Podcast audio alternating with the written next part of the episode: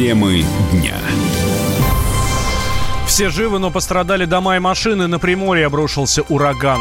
Порошок не мой, меня подставили. Хоккеист Кузнецов оправдывается за фото.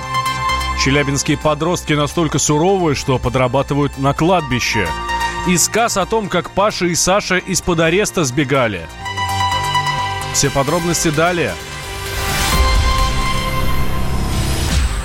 Здравствуйте, вы слушаете радио «Комсомольская правда». Мы с вами говорим на главные темы дня в режиме информационного марафона. Меня зовут Валентин Алфимов, и мы начинаем. Во Владивостоке устраняют последствия мощного циклона. Ураган, который накрыл Приморье вечером в понедельник, принес немало проблем. Порывы ветра достигали 25 метров в секунду. Повалены деревья, оборваны провода. Около 5 тысяч человек остались без света. На прямой связи со студией сейчас наш корреспондент во Владивостоке Милана Сокол. А, Милана, здравствуй. Каковы прогнозы синоптиков? А, Валя, здравствуйте. А, неблагоприятные прогнозы синоптиков в Приморье, к сожалению, оправдались. За сутки во Владивостоке выпало аж 73 миллиметра осадков, что в разы превысило месячную норму. При этом сильный дождь сопровождался у нас шквальным ветром с порывами от 13 до 25 метров в секунду в зависимости от района. Естественно, что циклон стал причиной разрушения во Владивостоке. А, во дворе дома номер 11 на Ладыгина рухнула подпорная стена, под завалами оказались э, две машины, они полностью уничтожены. Еще две машины изрядно искорежены в связи с падением этой тяжелой конструкции. К счастью, не, обошлось без пострадавших, то есть в этих машинах не было людей. А, при этом жители дома уверяют, что раньше они обращались во всевозможные инстанции с просьбой починить этот опасный объект. На месте ЧП уже побывали представители экстренных служб, представители администрации Владивостока. Мэрия города пообещала возместить убытки автолюбителей – сегодня во Владивостоке переменчивая погода. У нас то дождь, то выглядывает солнышко и также ветер. А, в связи с этим жители города также сообщили о разрушении еще одного бетонного ограждения уже в районе улицы Терешковой. Там тяжелые блоки придавили как минимум три машины. Ну, к счастью, также обошлось без пострадавших. А, также по сообщениям очевидцев, еще одна машина пострадала из-за падения стекол в центре Владивостока. Стеклопакеты сдуло со стройки. Вообще можно сказать, что заложниками непогоды оказались именно авто, автолюбители. Из-за сильного ветра в различных районах города и края у нас попадало очень много деревьев. Они преграждали либо дорогу, либо падали прямо на машины.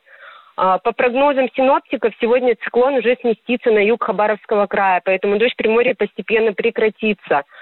Но завтра и в пятницу еще ожидаются кратковременные осадки с сильным ветром. Вот такая обстановка. Милан, спасибо большое. На прямой связи со студией была наш корреспондент в Владивостоке Милана Сокол. А, но надо сказать, что погода дает о себе знать во всех регионах. Так, например, в Сибири жара сменится ночными заморозками. В последние дни мая придет холодный воздух из Арктики. Ночью температура опустится ниже нуля. Это сообщил ведущий метеоролог Гидромедцентра России Марина Макарова. По нашим данным, а, заморозки в минувшую ночь отмечались в Алтайском крае, Иркутской области до минус одного градуса и в Хакасии было до минус пяти. Вот в ближайшие дни прогнозируется на 29-30 мая а теперь в Новосибирской, Томской, Кемеровской областях, Алтайском крае до минус трех градусов и в центральных районах Красноярского края в Хакасии до минус трех градусов. Но для Сибири это не какая-то необычная погода. Температура здесь близка к норме, несмотря на такие холодные ночи. Среднесуточная температура, но ниже нормы где-то на пару градусов. Вот зато днем вполне такая хорошая дневная температура. А, это около 20 градусов. Но на территории Красноярского края и Хакасии пока ниже 20 градусов. На территории юго-запада и юго-востока Сибири днем отмечается хороший прогрев. Но погода все равно остается неустойчивой. А прогнозируется с прохождением атмосферных фронтов дождей, местами сильные, с грозами, градом и порывистым ветром до 15-20 метров в секунду. Ну а в центральную Россию приходит июльская жара. По прогнозам синоптиков воздух прогреется до 32 градусов. Жители Екатеринбурга предложили для строительства собора 48 площадок. Мэрия начала опрос неделю назад, и за это время от горожан поступило больше 8 тысяч сообщений. И вот, наконец-то, сформирован список. На прямой связи со студией сейчас наш корреспондент Данил Свечков. Данил, здравствуй.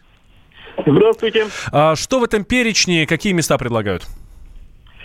А, места на самые разные. Например, в центре Екатеринбурга несколько мест а, предлагают заменить памятник Свердлову, который в центре проспекта Ленина стоит. А, с одной стороны машины едут, с другой стороны машины едут. Но, как вы сами понимаете, место, наверное, не самое удачное, потому что как подходить к храму только через светофор. Кроме того, предлагают на окраинах места, например, на острове Баран, который находится в Верхесецком пруду. А это очень далеко от Екатеринбурга как бы рядом, но далеко, самая окраина. Туда только за час можно доехать, хотя виды там прекрасные. Вокруг Верхнесецкий пруд, деревья и газоны. Но добираться сюда целый час придется. Кроме того, предложили, например, поставить храм на Метеогорке. Метеогорка – это такая возвышенность в центре Екатеринбурга, на которую, если подняться, то всю столицу Урала будет видно. А, и, в принципе, многие соглашаются, да, действительно, место для храма там было бы неплохое, потому что это и центр города, и видно храм было бы отовсюду. А, однако, опять же, там уже стоит э, гидромедцентр наш местный, и рестораны там уже стоят. Ну и вопрос, как это все будет э, увязываться с религиозным сооружением, это тоже, конечно, вопрос. Среди мест можно отметить довольно необычный вариант – Малый конный полуостров. Это тоже Верхесецкий пруд в Екатеринбурге, э, и опять же туда очень сложно добраться, разве что на машине – ну, сейчас на этом малом конном полуострове уже есть хрущевки и коттеджи. Ну и опять же, как храм будет кафедральный смотреться рядом с ними, это вопрос довольно хороший. Ну а тем временем в, в мэрии Екатеринбурга и в Гордуме решают вопрос, как же все-таки выбрать место, где будет построен этот храм. Через опрос, либо через более дорогой референдум. Э, уже Гордума объявила, что собирает рабочую группу точно ее состав будет известен в пятницу, но уже сейчас известно, что в ней будет от 12 до 20 человек, войдут в нее а, как представители Гордумы и мэрии, а, как представители Русской Православной Церкви, а, архитектурного сообщества городского и не более пяти представителей сообщество партии сквера Екатеринбурга. Это вот как раз э, то сообщество, которое выступает за сохранение сквера у театра драмы, из-за которого вот эти конфликты уже третью неделю продолжаются. Кстати, про сам сквер. Забор там убрали еще неделю назад, и сейчас там уже ну, погода теплая в Екатеринбурге. Там люди разби... Э, пикники устраивают, ну или просто сидят, отдыхают, гуляют. Забор, так как им этого делать не мешает сейчас. Там все спокойно сейчас. Э, Данил, э, тема, конечно, такая хайповая, и многие пытаются на этом сделать себе имя. И букмекеры еще не начали принимать ставки, где будет построен храм? Нет, букмекеры еще ставки не начали принимать, но тут надо учитывать, что сегодня 28 число, а предложение, где поставить, где можно построить этот храм, э, закончить собирать 30 -го. И тогда уже окончательно такой список будет, и, возможно, в нем будет больше, чем 48 вариантов. Да, следим, следим за развитием событий. Данил Свечков был с нами на связи. Данил, спасибо тебе большое. Корреспондент «Комсомольской правды» в Екатеринбурге. Еще одна новость из Екатеринбурга. Выяснилось, что один из переговорщиков в этом конфликте вокруг храма, это мэр города Александр Высокинский, зарабатывает меньше своих подчиненных. Городначальник отчитался о своих доходах. За прошлый год он задекларировал 4,5 миллиона рублей. А, это за год, соответственно. У него в собственности квартира площадью 162 квадратных метра, гараж, два парковочных места и мотоцикл Тула. А, для сравнения, за мэра по вопросам капитального строительства и землепользования Александр Берюлин задекларировал доход в 5 миллионов рублей. А вот в прошлом году Высокинский просил, э, просил городскую думу повысить зарплату всей мэрии и еще и депутатам. И такое решение местные парламентарии приняли, как бы это странно ни звучало. Но потом, после критики секретаря Генсовета Единой России Андрея Турчака, отменили. В результате договорились, что э, заработную плату чиновникам надо просто проиндексировать. А Высокинскому 45 лет, вступил в должность мэра он в сентябре 18-го, сменил на посту Евгения Ройзмана. До этого два года работал вице-губернатором, курировал организовал проект «Большой Екатеринбург». Радио «Комсомольская правда». Более сотни городов вещания и многомиллионная аудитория. Калининград 107 и 2 FM. Эм. Кемерово 89 и 8 FM. Красноярск 107 и 1 FM. Эм. Москва 97 и 2 FM. Эм. Слушаем всей страной.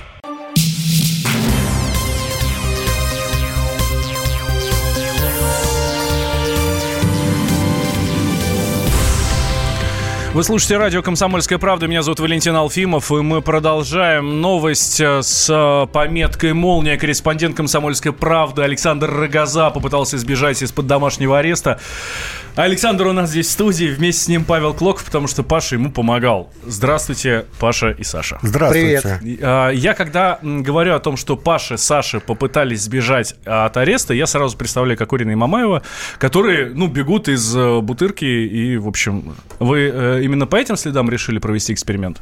Да нет, просто очень много историй, связанных с домашним арестом, как все это выглядит, и самое главное, как выглядит тот самый браслет. Вот я уверен, что многие слушатели смотрели сериал известный «Домашний арест», и там все это показано, как мужчина сидит в квартире, строит какие-то свои наполеоновские планы, и у него самый настоящий браслет. Это мы теперь точно знаем. Но смотри, вот то, то есть эксперимент был в том, что я... Я, тут, я тут новость надеваю... увидел, что какой-то мужик э, снял браслет э, для, для домашнего ареста и пропил его. В том числе и это для нас э, такая история, что мы хотели посмотреть, как это, насколько это все реально. И пошли сами в ФСИН, там есть специальный отдел, который занимается вот этими браслетами. Э, на, на самом деле милейшие люди, надо сказать, угощали нас какими-то там конфетками, поили чаем. Но в итоге, конечно же, э, цель надеть браслет и попытаться его сломать. То есть, да, давай. Да, теперь, Валь, представь ситуацию. Белый день. Улица Селезневская, это в центре Москвы. Из здания ФСИН выходит три человека. Я, Сашка в браслете, а он штанину так приподнял, чтобы этот браслет было видно, и так демонстративно идет, то есть арестант, да? И человек в форме подполковник или полковник, подполковник, по-моему. Подполковник Косарев. Косарев. Да, о нем э, написано в заметке. И мы идем по парку, ну, поначалу люди на нас не обращали внимания, потом я говорю, давайте-ка я попробую снять этот браслет, а мне Сашка предупредил, возьми с собой какой-то инструмент, я взял отвертку, взял плоскогубцы и даже ключ на 12 зачем-то, видимо, я думал, что откручивать придется. Ну, смешно, конечно, Сашка садится, задирает ногу, я снимаю с него ботинок и начинаю Слушай, просто... ну тут надо сказать, что мы, мы, вот я был уверен, что он выглядит как кандалы какие-нибудь, знаешь, mm-hmm. как в фильмах. Ну, ну то есть это, это какая-то тяжелая современные, штука. Не но, железные. но на самом деле это очень легкое устройство, похоже на какие-нибудь на вот, э, ручные часы пластмассовые. То есть, о, там не знаю, сколько они весят, 20 граммов, может быть. То есть, э, и, и мы вот эту штуку пытаемся раскурочить. Там я плоскогубцами, Пашка отверткой. В общем, да, я... За всем этим наблюдает подполковник. С, с улыбочкой. Подполковник есть, нас снимает на телефон. Люди идут и видят эту картину, как я пытаюсь э, арестанта избавить от оковы, да, его э, современной. Кстати, что оказалось, ее, эту окову не так сложно э, от нее избавиться. Достаточно просто взять ножницы, какие-нибудь такие Ну, посильнее. то есть, да, вот эти вот разговоры о том, что этот браслет снять вообще там э, дело двух минут, это все правда. Это да, правда. конечно, ты, ты возьмешь даже, мне кажется, не то, что ножницы по металлу, а обычные ножницы, и ты их э, Ну, только после этого тебя сразу порезать. возьмут, да, или как там говорят, Ну, ну то, то есть, то есть э, сам браслет состоит из микрочипов, то есть как только на, прерывается цепь, сразу идет сигнал, что браслет взломан вышел из строя. И тебя видят, самое интересное. Вот э, мы, мы гуляли, в кармане было такое устройство, которое, вот, собственно, подает сигнал. Э, ну, оно должно... Ты, ты не должен от него удаляться вместе с браслетом. А, и в какой-то момент я слышу, что он пиликает, поднимаю трубку, он как телефон работает, там всего три кнопки. И со мной связывается оператор, я спрашиваю, а где мы сейчас находимся, он мне описывает, где мы сейчас по карте. То есть все очень серьезно.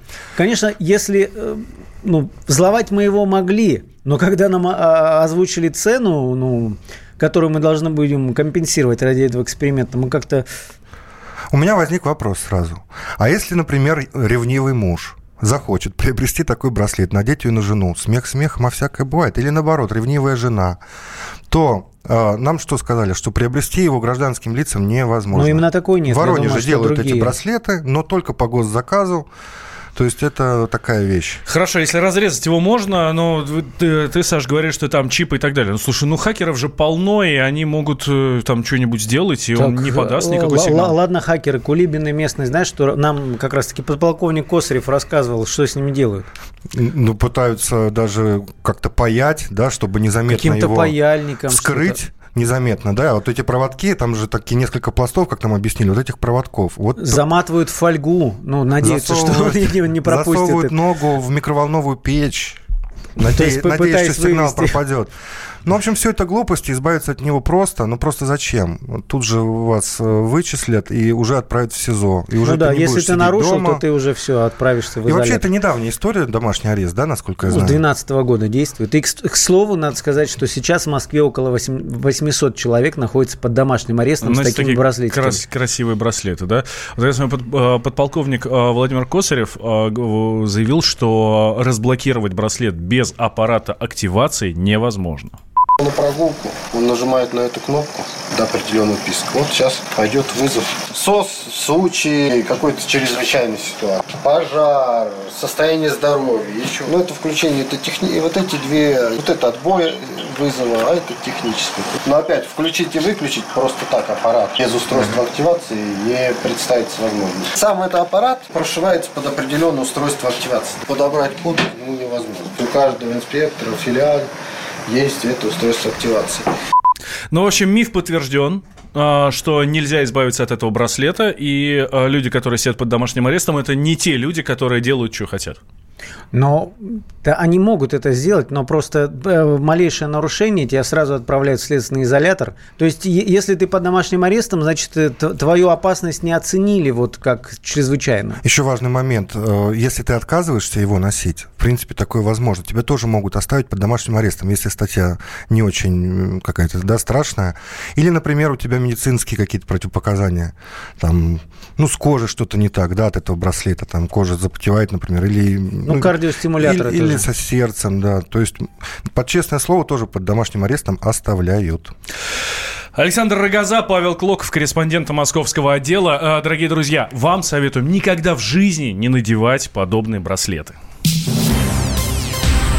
Ну а в Магнитогорске детям предлагают работу на кладбище. Новости с такими заголовками появились в социальных сетях. Опубликованные сообщения анонимные, но их было достаточно, чтобы вызвать бурную родительскую э, реакцию, бурю негодования. Наш корреспондент Василий э, Воронин разобрался, а так ли страшен такой кладбищенский заработок.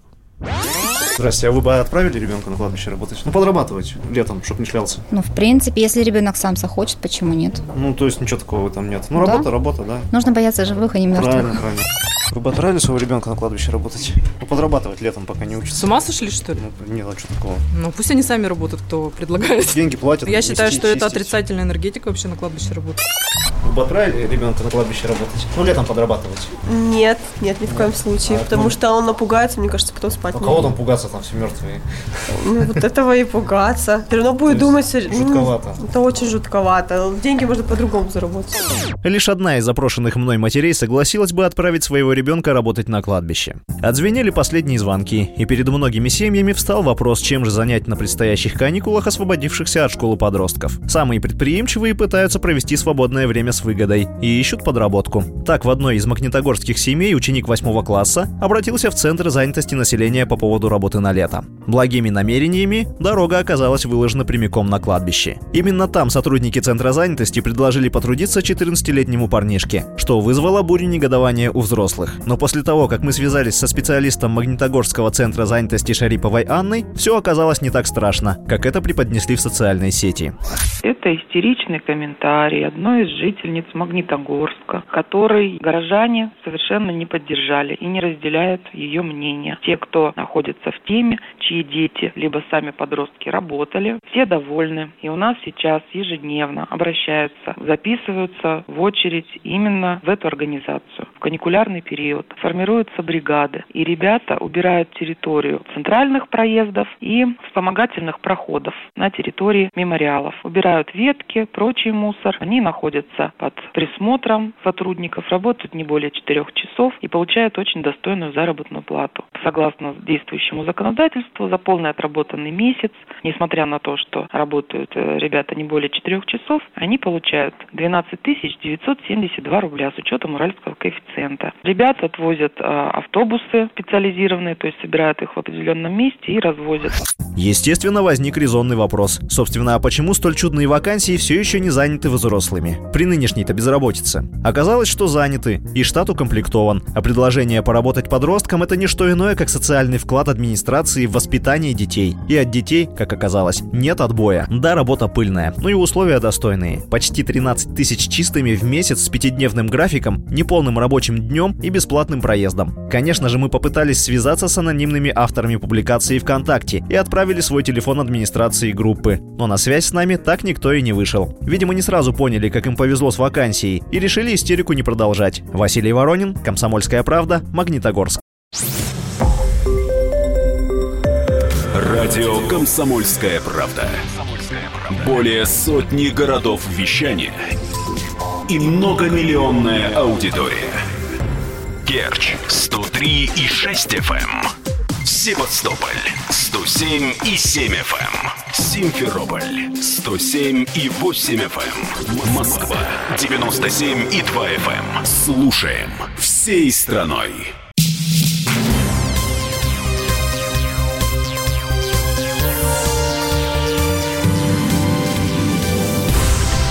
Вы слушаете радио «Комсомольская правда». Меня зовут Валентин Алфимов, и мы продолжаем. Клуб НХЛ «Вашингтон Кэпиталс» проведет собственное расследование после публикации видео с российским нападающим Евгением Кузнецовым. На ролике, которое появилось в средствах массовой информации, хоккеист сидит за столом, на нем рассыпан белый порошок, а еще там лежат свернутые в трубочку купюры, а на заднем плане спит девушка. Кто снимал это видео, пока неизвестно. Сам Кузнецов уже заявил, да, это видео абсолютно подлинное. По его словам, запись была сделана не сейчас, а год назад в Лас-Вегасе. Он зашел в гостиничный номер к знакомым, увидел такую картину, после чего позвонил другу и вышел. Нападающий утверждает, что никогда не принимал наркотики. Он уверен, что ролик опубликован исключительно ради хайпа после окончания чемпионата мира. Спортивный юрист Олег Смирнов считает, что клубу действительно необходимо провести проверку. Нет доказательств, что на видео запрещенные вещества. И вообще это может быть шуткой самого Кузнецова. Они всесторонне исследуют данный вопрос, да, а это в любой ситуации команда, которая хочет сохранить им, в первую очередь интересует их бизнес, да, и а, это их лицо команды изначально.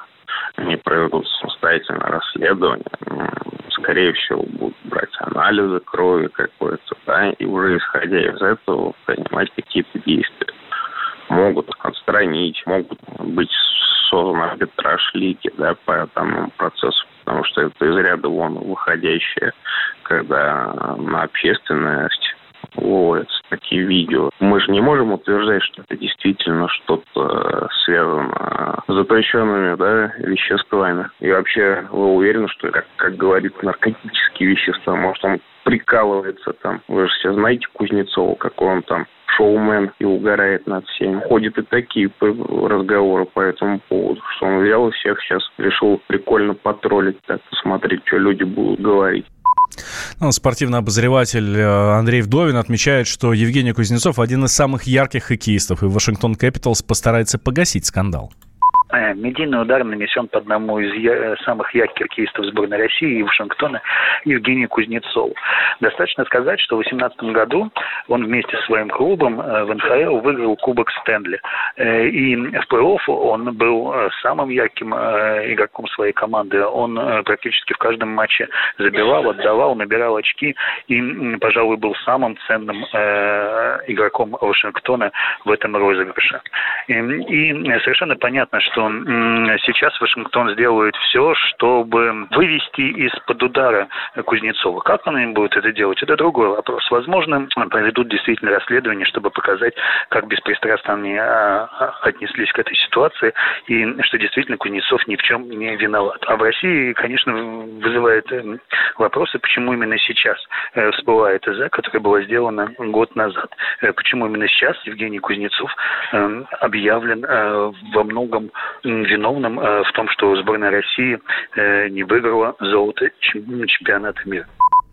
Заместитель комиссионера НХЛ Билл Дейли заявил, что о проведении большого расследования на уровне лиги пока говорить рано, пока неизвестно, что именно лежало на столе, и оснований для обвинения Кузнецова пока нет. Ну а в России сегодня вступают в силу новые правила обязательного медицинского страхования. По приказу Минздрава теперь поликлиники сосредоточатся на профилактике заболеваний. В ближайшие два года планируется провести диспансеризацию и профосмотр всех россиян, после чего для каждого определят группу здоровья.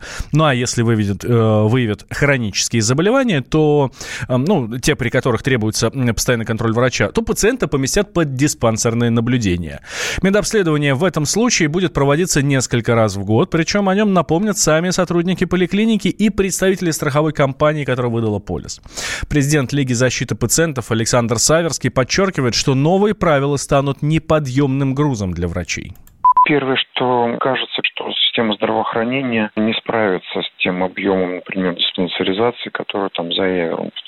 Потому, что постоянно поступают жалобы на недоступность врачей уже сегодня. А если на оптимизированную систему здравоохранения сейчас свалится огромное количество пациентов на диспансеризацию, потом у которых будет выявлена хроника, то система просто этого не выдержит. Второе, что на самом деле пугает, это роль страховых компаний, которые на самом деле страховыми даже не являются, но страховщик это государство. Но тут вдруг они будут врачам объяснять, как именно они должны лечить пациентов. То есть там типа сопровождать их, и вот это лекарство давать, вот это не давать. Ну, единственное, что там может быть полезным, это то, что согласно правилам пациенты будут распределены по группам, по возрастные признаки отнесения группам риска, курит, пьет, ну, наличие каких-то заболеваний хронических. В зависимости от этого они будут распределены по группам, и, соответственно, этим группам будет больше или меньше предложена медицинская помощь.